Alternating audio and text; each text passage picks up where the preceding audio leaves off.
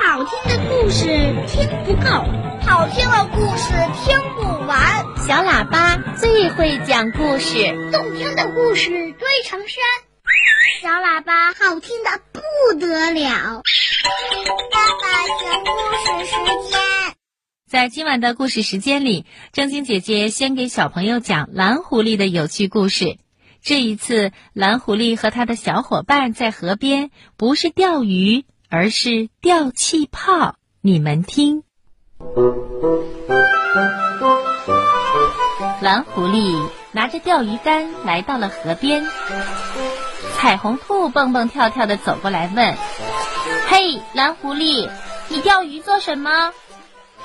蓝狐狸回答说：“玩儿呗，就是钓鱼玩儿呗。”彩虹兔不开心地说：“蓝狐狸，你呀，只顾着自己好玩儿。你知道鱼钩挂在鱼儿的嘴上，小鱼儿会很痛吗？”我，我只是想怎么有趣的打发时间。蓝狐狸不好意思的回答说。彩虹兔又对蓝狐狸说：“我呀。”告诉你一个又好玩还不会让鱼儿痛的钓法，那就是钓鱼儿吐出来的气泡。什么？钓气泡？气泡怎么钓啊？我们可以用泡沫蝉的唾液呀。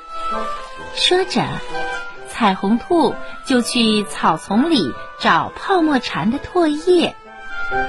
小朋友。你知道吗？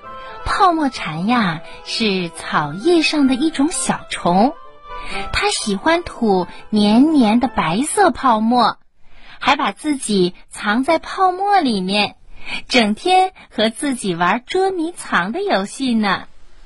于是，彩虹兔找来一些泡沫蝉的泡沫，递给了蓝狐狸。这泡沫蝉的唾液真黏。很快挂在了鱼钩上，蓝狐狸把鱼钩抛进了河水里，一条小鱼儿一边快活地游动着，一边吐着小气泡。泡沫蝉的唾液很快粘住了一个小气泡，气泡被蓝狐狸钓出水面以后，这个美丽的气泡呢，并没有立即破裂。蓝狐狸见了，开心极了。它连续的抛出钓鱼竿，河里的小鱼儿们见这个鱼钩不会伤害自己，就都游了过来，吐了好多的泡泡。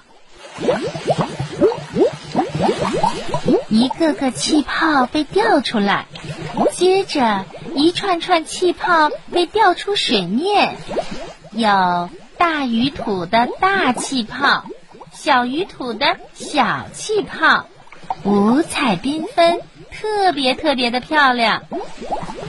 蓝狐狸掉出的彩色气泡越来越多，它们飘向天空，慢慢的聚成一团团彩色的泡泡云朵。可爱的彩虹兔啊，它乘着一大簇彩色气泡飞向天空。